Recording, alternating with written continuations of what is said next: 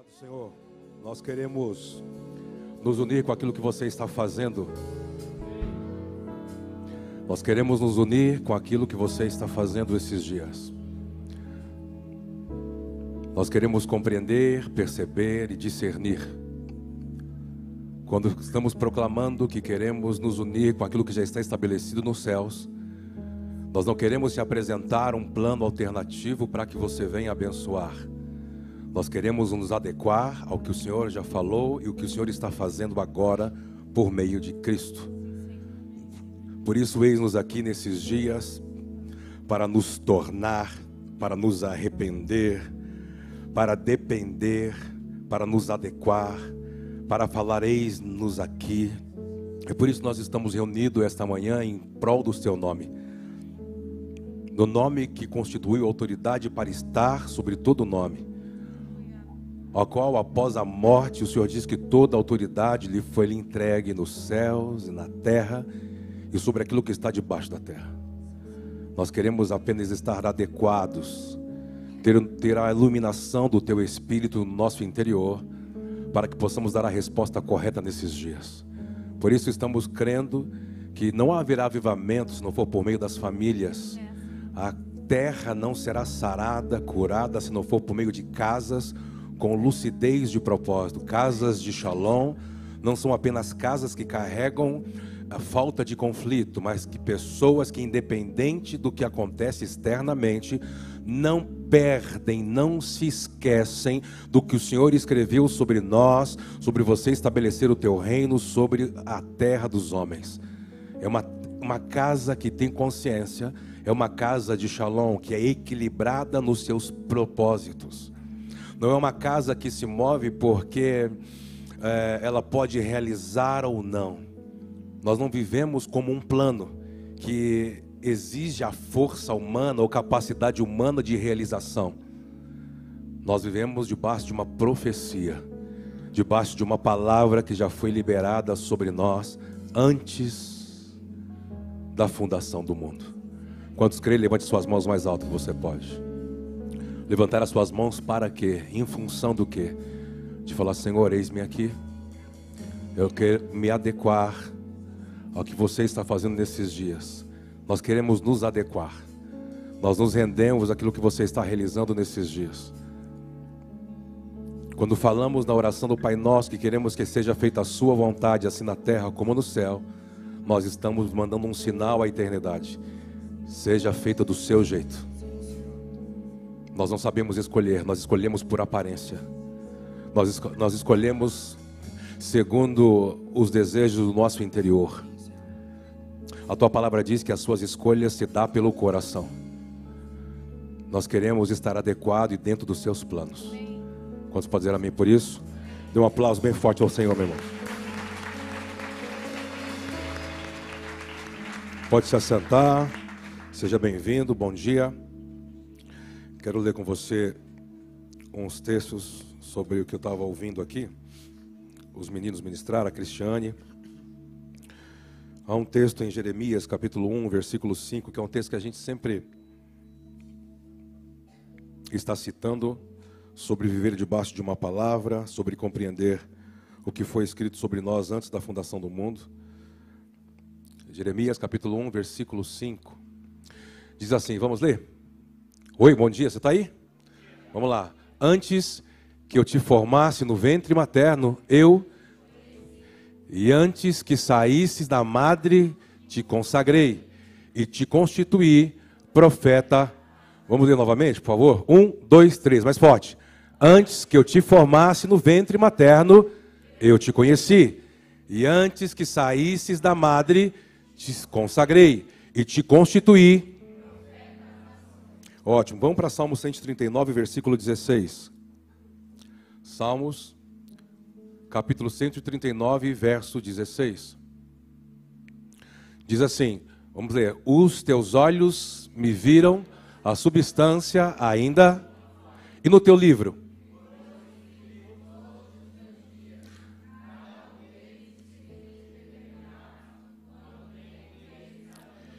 Ótimo. Vamos para outra, vamos para Joel, capítulo 2, versículo 25. Livro do profeta Joel, capítulo 2, versículo 25. Tudo isso está falando sobre termos uma palavra que nos sustenta. Olha lá, ó. vamos lá? Um, dois, três. Restituir-vos-ei os anos que foram consumidos pelo gafanhoto migrador, pelo destruidor e pelo o meu grande exército Todos esses versículos, você vai achar outros versículos, por exemplo, em Efésios, você vai achar tantos outros, ou profecias, por exemplo, textos que talvez não fale o que a gente leu literalmente, mas você lendo o contexto, por exemplo, de João capítulo 7, quando na festa de, de tabernáculos, Jesus, né, Yeshua, ele é pressionado pelos seus irmãos a fazer o quê? É, você faz as coisas ocultamente. Por que você não vai para a festa e fala e demonstra o que você realiza, o que você faz publicamente? E Jesus, na resposta com seus irmãos, ele, ele fala algo assim, no capítulo 7, você vai ler assim, ele diz, olha, para quem não tem uma agenda, todo tempo é tempo. Mas por quem vive por um propósito, não pode fazer o que quer, quando quer e na hora que quer. Porque depende de uma palavra, depende de uma o quê? De uma autorização. Fala comigo, toda pessoa que, que porta uma palavra não pode fazer o que quer, nem na hora que quer. Então, quando nós lemos esses textos, por exemplo, está dizendo que há um roteiro. Que antes da fundação do mundo, que antes que você fosse formado no ventre materno, havia um roteiro. Mas, por exemplo, como é que Deus, como em Joel, diz que ele vai restituir os anos que lhe foram roubados se você talvez nunca teve acesso ao que Deus disse sobre você antes da fundação do mundo. Por isso que uma das prioridades, depois de você crer em Cristo, se é, é, entregar ou devolver ou, ou receber a vida de Cristo em você, é você entender sobre os seus dias. Porque se você entender sobre os seus dias, sabe um risco que a gente não pode correr? Ou que nós não iremos correr? Quando você, não sei se você lembra, por exemplo, vamos falar do caminho de Emaús. Estamos falando bastante, tocando nesse assunto nesses dias, pós-ressurreição, pós-Páscoa.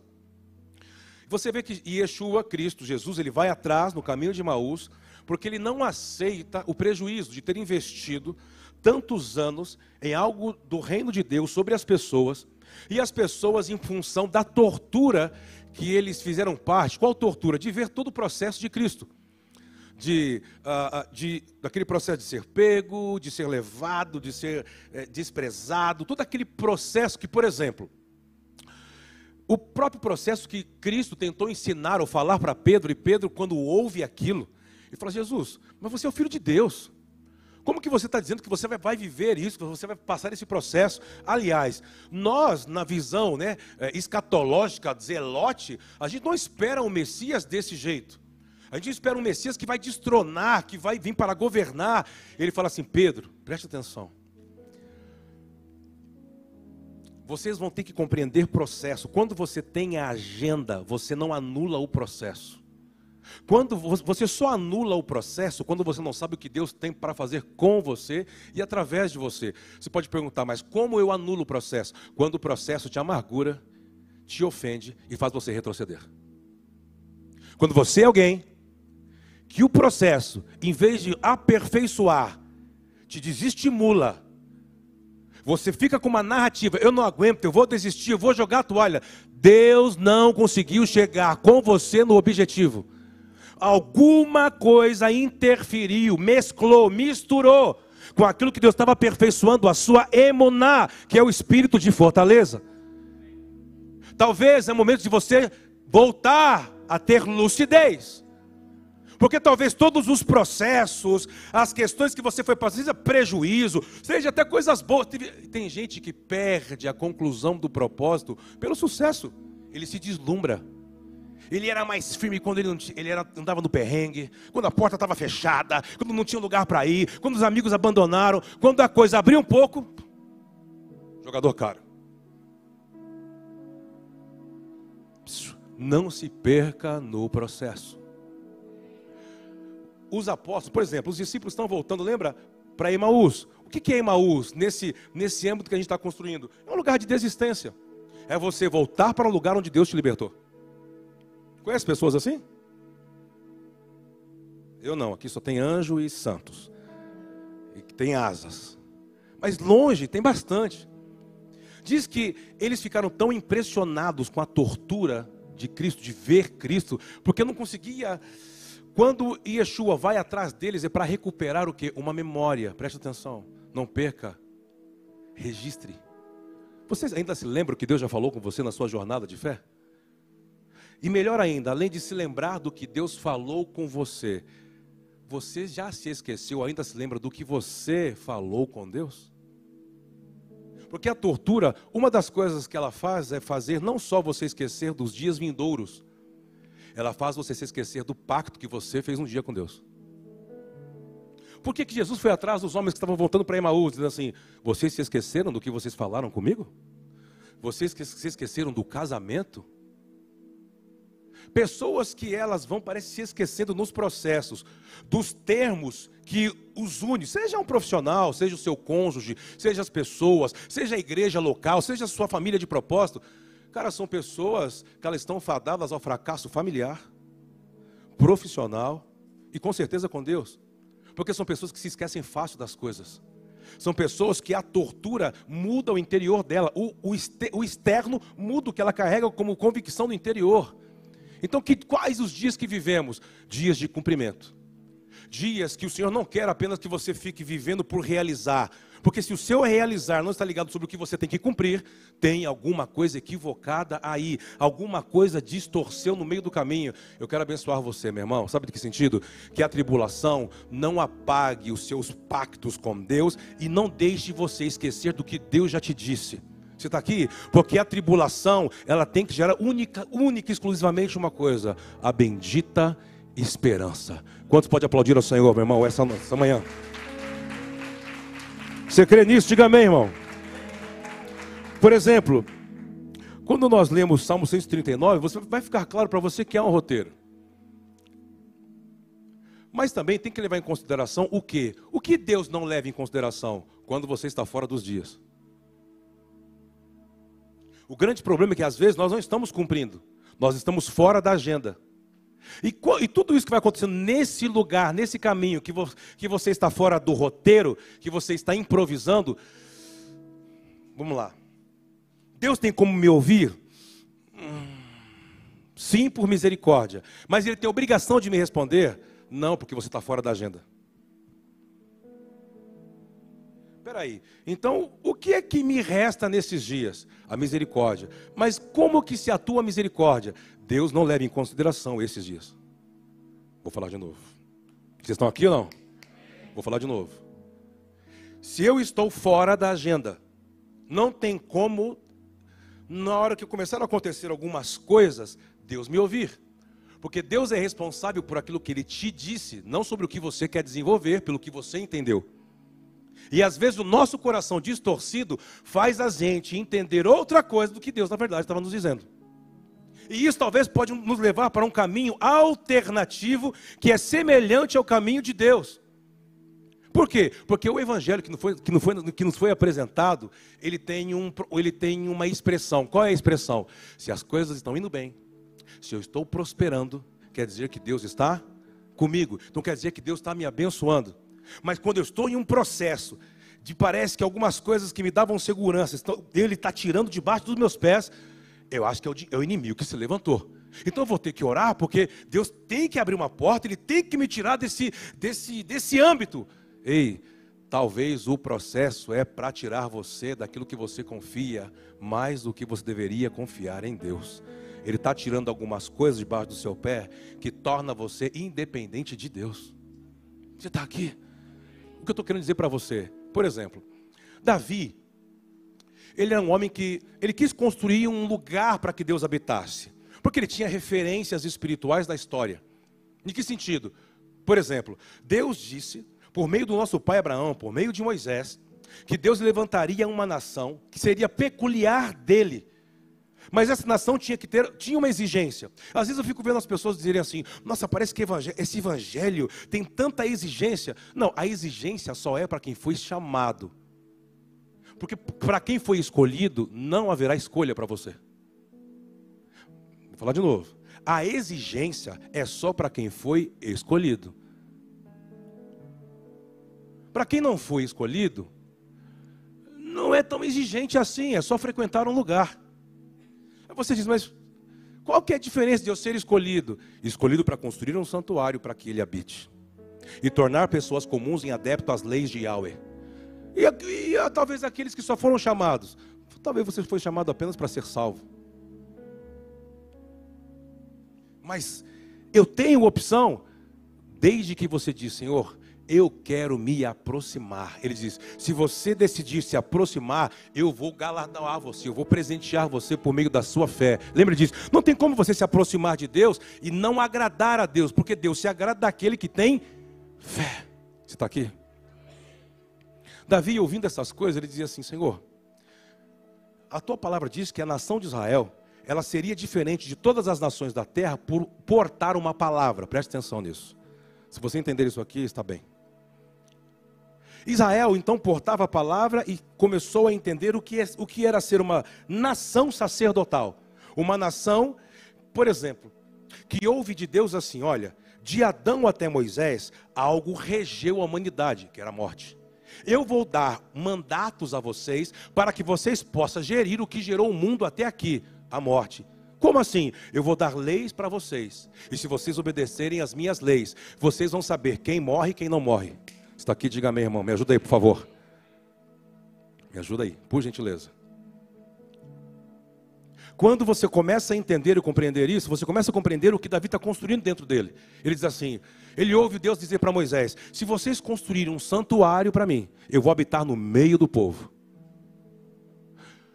Grande, é, Mateus 28, ele diz: se vocês cumprirem a missão, ir pregar o evangelho, discipular, ensinar a guardar, a finalidade de construir o discipulado, a família da fé, não é o trabalho, mas eu é habitar com vocês. Entende? Então, qual que era a intenção de Davi? Senhor, eu quero criar um ambiente para que o Senhor possa habitar, para que o Senhor possa estar. Está aqui, diga amém, vamos comigo. O interesse de Davi não era ter o que Deus podia fazer, era ter a relação com a presença. Você está aqui? Davi queria construir um lugar para Deus. Lê comigo. Então, Deus chega um momento, você sabe, Deus fala assim: Eu amo o seu, o seu empenho, mas eu não. Você derramou muito sangue. O que, o que você quer fazer para mim, eu vou atuar na vida do seu filho. Salomão vai ter uma mente sacerdotal. Ele vai se perder, mas ele vai voltar porque ele tem um roteiro. Diga amém, por favor. E se você derramou muito sangue, mas eu sei que esse empenho de você construir um lugar para minha presença habitar, eu vou fazer o contrário. Eu escolho você e vou construir para você um lugar eterno para mim. E Deus faz uma promessa. Qual a promessa que Deus fez a Davi? Nunca, nunca faltará, não terá, não terá ausência para que alguém na sua descendência se assente no seu trono. Diga amém. amém. Abra comigo num texto. Você está pronto aí?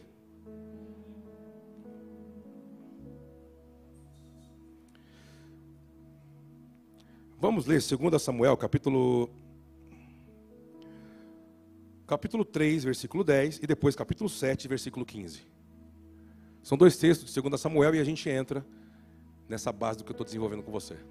Olha lá, transferindo o reino, lê comigo. Um, dois, três. Transferindo o reino da casa de Saul e estabelecendo o trono de Davi sobre e sobre Judá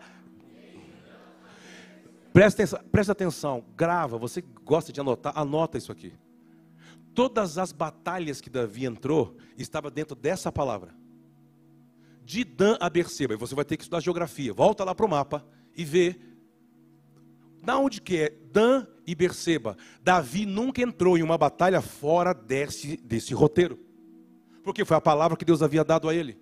Sabe qual é o grande problema? Deus, por exemplo, Deus pode falar de Dan a Berseba, e você quer lutar do oeste a leste. Ele diz: Eu dei uma palavra para você. Por que você não está conseguindo vencer? Porque você está querendo ir para onde você quer, não sobre o que eu te disse. Deus só pode restituir os dias que você perdeu se você estiver dentro do que Ele te disse, não sobre o que você deseja. Vamos comigo, diga amém. Dan a Berseba, vamos mandar, capítulo 7, versículo 15 e 17. Segunda Samuel, capítulo 7, versículo 15. Capítulo 7. 2 Samuel 7, 15. Mas a minha misericórdia se não apartará. Mais forte, gente. Como retirei de Saul. Até o 17. Vamos lá, 16. Porém, a tua casa e o teu reino serão firmados para. Teu trono será estabelecido para. 17, fechamos aqui. Segundo todas as palavras e conforme Então preste atenção. Sempre quando Deus vai querer tocar uma geração, Deus não entra em uma geração se não for por uma palavra, gente. Você foi profetizado antes da sua certidão de nascimento for fabricada. Você foi profetizado antes de você for formado no ventre da sua mãe. Por incrível que você possa entender isso. Mas eu, sou fruto de, de, de, de um acidente. Você não é um acidente. Você não nasceu pela vontade de homens. Você está vivo por, pela vontade de Deus. Se você não entender isso, vai ser difícil você compreender o que Deus tem com você. Por exemplo, Davi recebe esta palavra. Ele quer preparar um lugar para que Deus habite. Mas Deus fala para ele assim: Eu sei que você quer preparar um lugar para mim, mas eu vou preparar um lugar para você eterno. Irmãos, há uma palavra. Diz assim que antes que Cristo volte, ele vai reerguer a tenda de Davi. Ele poderia falar tenda de, o templo de Salomão, ele poderia falar assim: ó, eu vou levantar alguém que vai refazer a arca de Noé antes que eu volte. Eu vou levantar alguém que vai fazer. Entende? Ele diz: por que, que ele escolheu Davi? Porque ele olhou Davi por dentro. Davi não queria atrair Deus para mostrar para os outros que ele tinha Deus. Davi queria atrair Deus para que todos desfrutassem como ele desfrutava de Deus.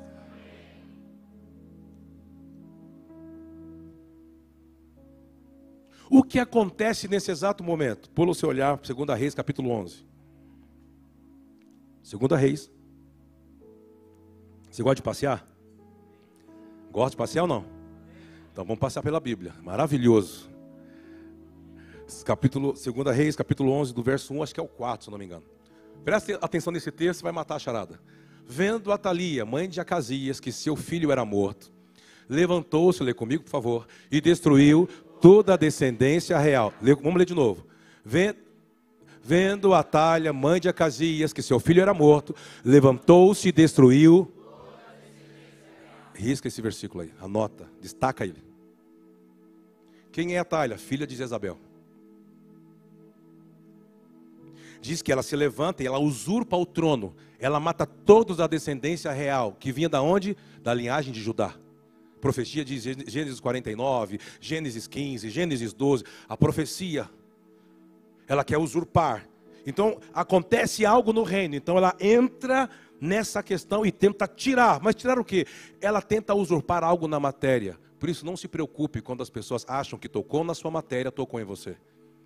Para tocar em você tem que tocar na palavra, e a palavra sobre você é eterna, ninguém toca, ninguém tira. A palavra que Deus liberou para você, ela é eterna. Podem tirar a matéria, podem tirar pessoas, não tiram a palavra que está sobre você. Você está aqui, diga meu irmão. Ela achou que estava. Você quer aplaudir? Então vai, você gostou, né? Vamos, versículo 2. Vamos andar, versículo 2. Mas Jeoseba, filha do rei Jorão, irmã de Acasias, tomou. Grave esse nominho aí, Joás. Risca ele assim, Joás. Tomou a Joás, filho de Acasias, e o furtou dentre os filhos do rei, aos quais matavam, e pôs a ele e a sua ama numa câmara, lá no lugarzinho secreto, lá no fundo do templo. E assim o esconderam de Atalia ou Atalha, e não foi. Verso 3, vamos lá. Jeoseba o teve escondido na casa do Senhor por quantos anos? Nesse tempo, Olha para mim, não importa sobre o que está vigente, importa a palavra. Por isso que, qual que é a sua maior missão? Guardar a palavra que Deus te deu. Por isso que o processo vigente não pode anular o que Deus te disse. Quem reinava durante seis anos? Uma má mulher, uma mulher má, uma pagã, filha que já vinha de uma linhagem que casou com Acabe, que fez o que fez, mas teve um final também bem legal para eles vem uma linhagem. tenta repetir a mesma coisa em outra geração, mas a palavra de Deus não se anulou. Eu quero dizer para você, a palavra de Deus não se anula segundo a realidade que você vive. Vou falar de novo. A palavra que Deus liberou antes da fundação do mundo, antes que você fosse formado no ventre, antes ele diz: Eu te constituí, ele diz, eu elegi você, você é meu eleito. Sabe, no tipo aquela votação, ele diz: Eu te elegi, você é meu. Então nada que aconteça, você tropeça, você cai, você, sabe, tu tem que estar desanimado, ele diz: A minha palavra continua de pé. Vou falar de novo. A palavra de Deus continua de pé.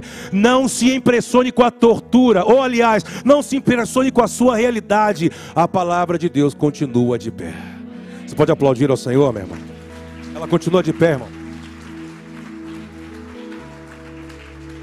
Kleber, como eu posso fazer para compreender mais isso? Você vai ter que definir pelo que você age. Você age pelo quê? Eu vejo pessoas que elas mudam as ações dela segundo as coisas que a vida vai, vai, vai trazendo, entendeu? Ela tinha um plano, daqui a pouco, não, vamos, vamos mudar por quê? Não, vamos... Essas pessoas não têm uma palavra. Porque elas são condicionadas por aquilo que elas estão diante delas. Eu não sou condicionado por aquilo que acontece, irmão. Porque eu vou entender que aquilo que está acontecendo faz parte da palavra que me trouxe até aqui e vai continuar me levando até o seu próprio destino. Eu não preciso mudar. Mas aqueles que mudam são aqueles que retrocedem são levados pelo vento, que a Bíblia chama de neófitos na fé, crianças. São almáticos, são emocionais, não têm firmeza, não têm imunar. Se hoje o dia está bem, oh, aleluia, o pastor Kleber, pastor Kleber, o pastor, vamos cantar aquele louvor. Eu quero dar aquele testemunho, pastor Kleber. No dia que a porta não abriu, não dá não, vou assistir aqui pela. Vou começar a cortar essa transmissão. Eu vou ficar aqui na cama mesmo, vou assistir aqui de casa. Vamos ver se amanhã vou colocar um, uma música aqui do J Quest para ver se melhora, dias melhores. Era o Thales quando não era convertido, mas agora ele converteu, mas ele só mudou São pessoas que você não pode construir com elas. São pessoas instáveis. São pessoas voláteis. Deus também tem dificuldade com esse tipo de pessoas. Se fortaleça no Senhor e na força do seu poder. Não se pressione na jornada, permaneça firmado, porque ele diz: o homem, ele não vive pelo um pão que ele tem que trabalhar de dores para sustentar, para pagar as suas contas. Ele diz: você vive pelo pão que desceu do céu, chamado Jesus. Essa é a palavra que te sustenta. Esse é o Deus que te sustenta, irmão. Versículo 4, vamos. Verso 4. Tempo ruge. No sétimo, vamos ler comigo. Um, dois, três. No sétimo ano, chamar capitães, cários e da guarda, e os fez entrar a sua. Aonde? Na casa do Senhor. Fez com eles aliança e as juramentou na casa do Senhor e lhes mostrou. Então, olha para cá e depois você lê com calma o contexto dessa história bíblica na sua casa. Essa mulher reinou por seis anos e alguns dias. Se você não lembra, Joseba ela era esposa de um sacerdote, de uma linhagem. Quando ela viu aquela matança, preste atenção, por favor. Quando ela viu aquela coisa acontecendo, ela conseguiu ir na casa de Acasias, o rei que tinha sido morto, pegou o futuro rei, porque era um bebê. Só que eu já falei isso para vocês algumas vezes, havia uma lei. Qual era a lei? Uma mulher não poderia entrar no santuário. Lembra disso? Por favor, me ajude. Não poderia entrar no santuário, está aqui com a criança. Só um sacerdote. Mas estava aquela matança lá fora, ela, ela com a criança. O que era a criança? A criança era a palavra. Porque se a mata aquela criança, se anularia a palavra que Deus fez com Davi. Não faltará ninguém, nunca mais, que se assente no seu trono. Joás era o último. Joás era o último. Posso fazer uma pergunta? O que você tem feito para que a palavra de Deus não caia na sua vida? Porque eu vejo pessoas que na hora da dor, ela se esquece do que ela recebeu, ela se esquece do que ela falou, ela se esquece das lágrimas que ela derramou aqui, ó. Ela se esquece que ela falou diante da, ela se esquece. Porque parece que a alma fala mais alto, que a dificuldade fala mais alto. E são pessoas que não têm a capacidade, preste atenção, qual, onde se opera o poder de Deus? Em liberar a palavra para te achar. Ponto. Mas Deus não vai cumprir? Não, Ele vai esperar que a sua competência dê fisicalidade à palavra que Ele já te deu. Sabe o que está faltando nesses dias na terra? Os profissionais, muito bem aqui, que, que, que precisam de mão de obra. Sabe do que eu estou querendo dizer? Mão de obra com excelência no mercado. Também está faltando na fé. Homens e mulheres que não se abalam. Sabe o que diz o livro de Hebreus? Que homens que foram cortados ao meio, jogados nas arenas para ser devorados por leões e as pessoas vibrando por causa da fé que eles carregavam. Homens que foram desprezados, ficaram perdidos, foram dados como mortos. Ele diz assim: homens que a terra não foi digna nem de receber. Ele diz: foi por causa desses homens, de mulheres, que sustentaram uma fé, que fez a fé chegar para mim e para você aqui no Ocidente, depois de muitos e muitos anos. E parece que quando ela encosta na gente, parece que não tem a mesma natureza de como aquilo se iniciou. O que o Pai está falando nesses dias para nós? Sustente a palavra que você fez comigo. Não quebre o casamento que você tem comigo. Quando a gente começa a pactuar, sabe o que a gente está fazendo? São os termos que nos unem ao Senhor. Os termos que nos unem ao Senhor, nada poderá nos separar do amor de Cristo. Nem altura, nem profundidade, tribulação, angústia, fome, espada, nada, nada, nada, nada, nada, nada, nada nos poderá nos separar do casamento, nada. O que é que tem feito você se esquecer? O que é que tem feito você se esfriar na fé? O que é que tem feito você se distrair? A distração não se dá só porque você está perdendo ou porque está ganhando. A distração se dá quando você pode estar fazendo coisas que vai até te beneficiar, mas que não tem nada a ver com o termo que ele fez com você antes da fundação do mundo. Aquela mulher estava com a revelação na mão, com a palavra, irmão, aqui, ó. O Joás. Só que ela ficou aqui, ó, entre a lei e, e, e, e sustentar a palavra que Deus tinha falado para Davi. Ela diz: Mas eu não posso entrar no santuário, mas estão matando as crianças aqui, e ele é o último da descendência, ele é o último. Ela fechou o olho e entrou, irmão. Ela fechou o olho e entrou. Ela foi embora. Ela foi embora, foi embora, foi embora, foi embora, foi embora, foi embora, foi embora. Quando ela abriu os olhos, ela estava, sabe onde? No Santíssimo Lugar. Mas mulher não podia entrar lá, só podia entrar sacerdote no dia, no dia específico, Sérgio. Entende? Não podia entrar lá. Tinha uma lei. Irmãos, entre a lei e a palavra. É a palavra. Entre a misericórdia e o juízo. Quem vai ganhar essa briga? Vou falar de novo. Entre a misericórdia e o juízo. Quem vai ganhar esse duelo? A misericórdia, irmão. A misericórdia triunfa sobre o juízo, diz as Escrituras. Diga amém.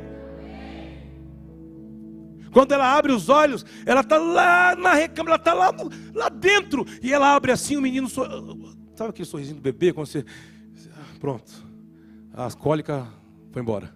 As noites mal dormia foi, foi embora. Sabe? Quando dá aquele sorrisinho e fala. Eu lembro de uma, de uma história, conto de vez em quando.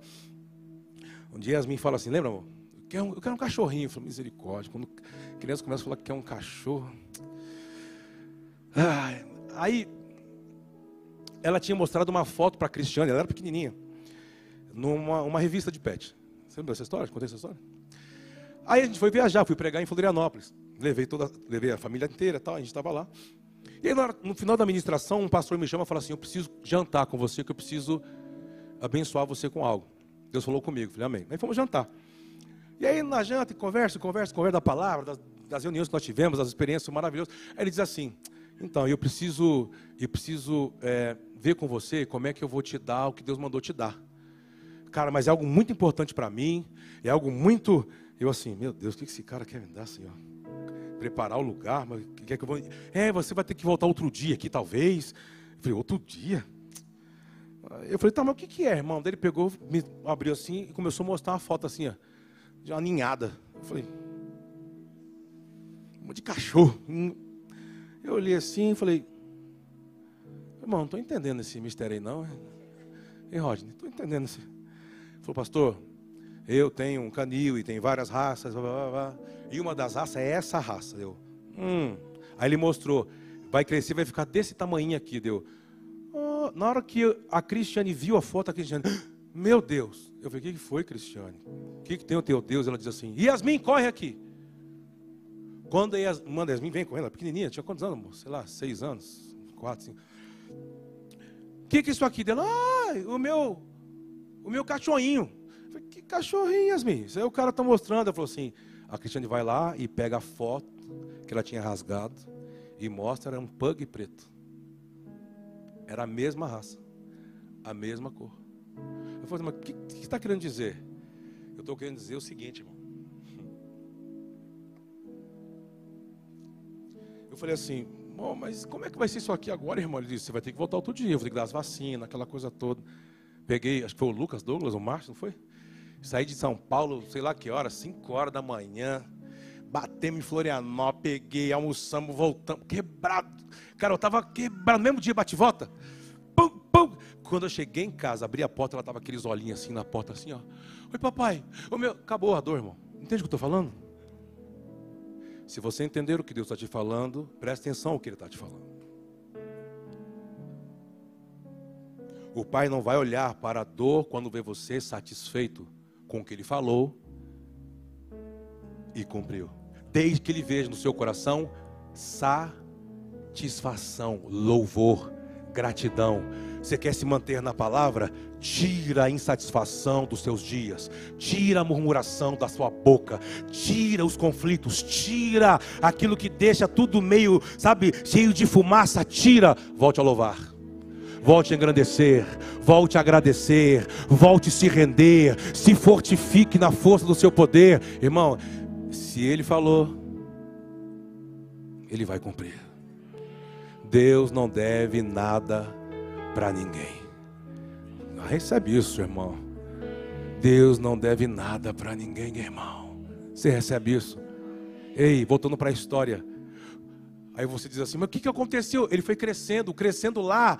Presta atenção. A mulher foi governando com mão de ferro. Irmãos, ela colocou deuses, ela tirou o sacerdócio, ela matou o sacerdote, ela matou o rei. Ela, aquela nação virou uma, uma, uma, uma geração e uma nação idólatra. Mas ela não via. Mas aonde estava a palavra? A palavra estava escondida em quem? Dentro de um bebê que estava tomando forma no santuário do Altíssimo. Qual que é a sua missão? Preservar a mensagem e a semente que Deus te deu. Desde quando o Éden, na primeira família, qual é, qual é o embate desde o Éden? Preservação de semente. Deus falou para Adão: preserve a semente.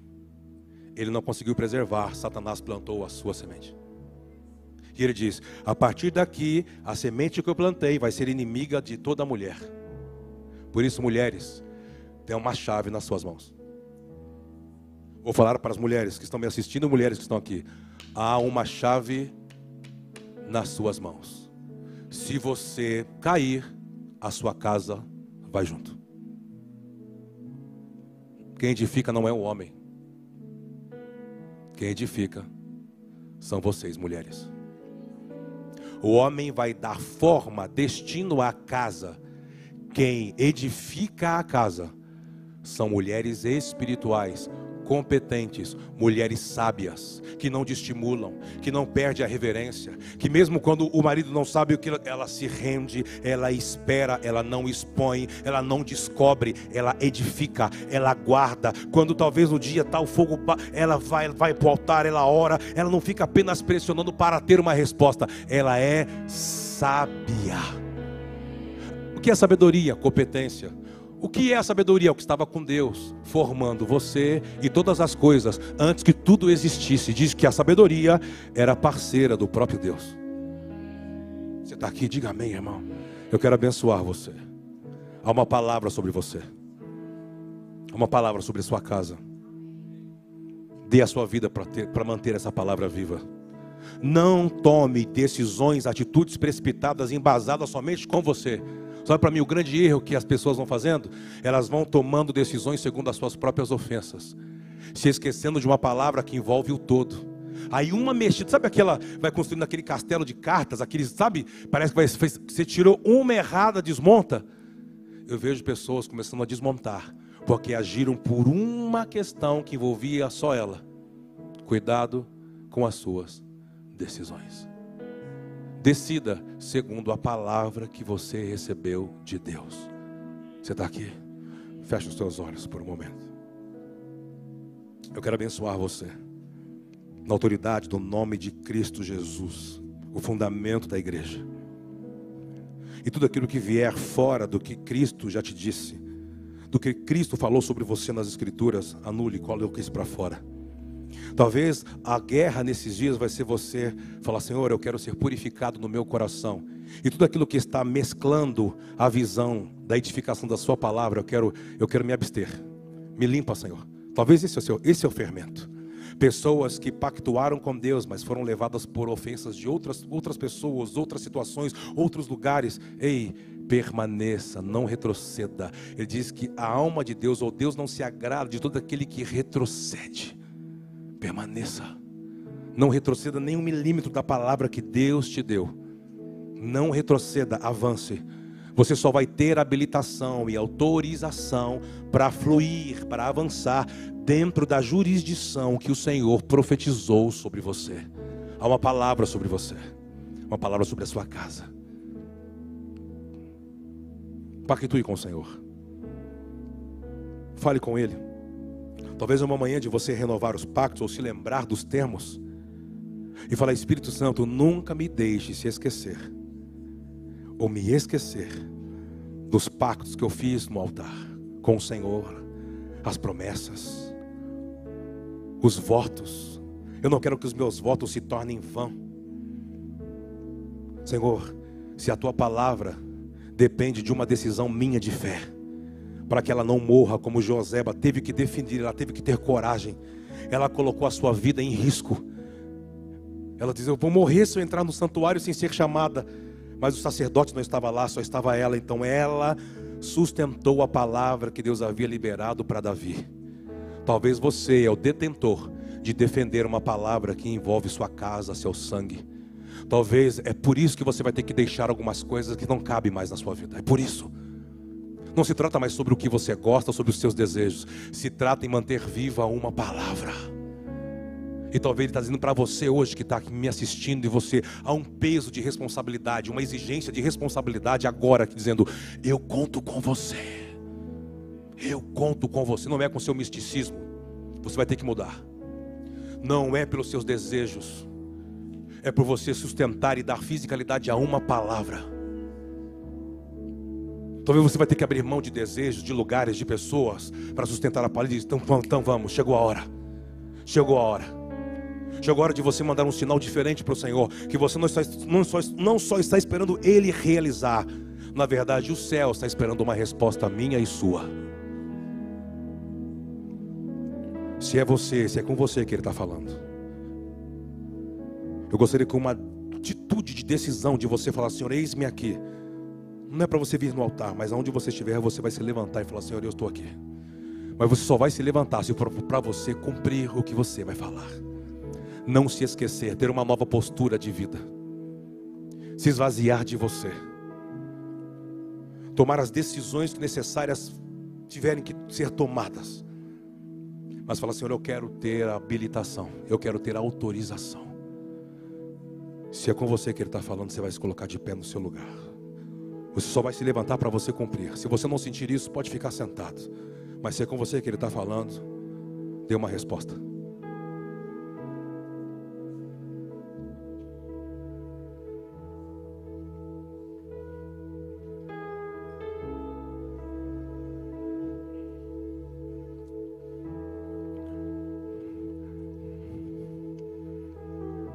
E você que está se colocando de pé,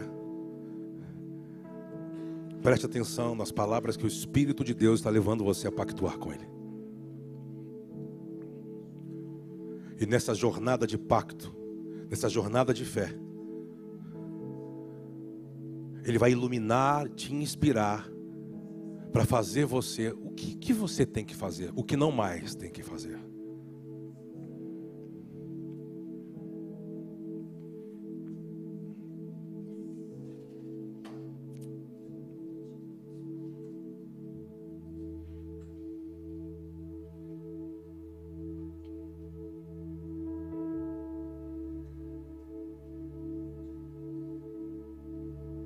Disso depende sua família.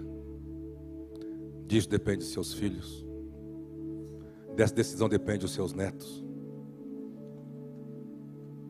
Dessa decisão depende muitas coisas que envolvem você. Coisas que te trouxeram até aqui. E coisas que vão sair de você a partir desses dias.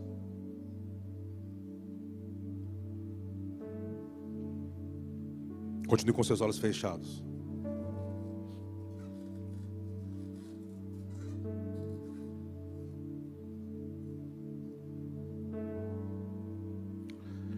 Algumas pessoas aqui, a sua tentação não será mais ligada à sua carne aos seus desejos.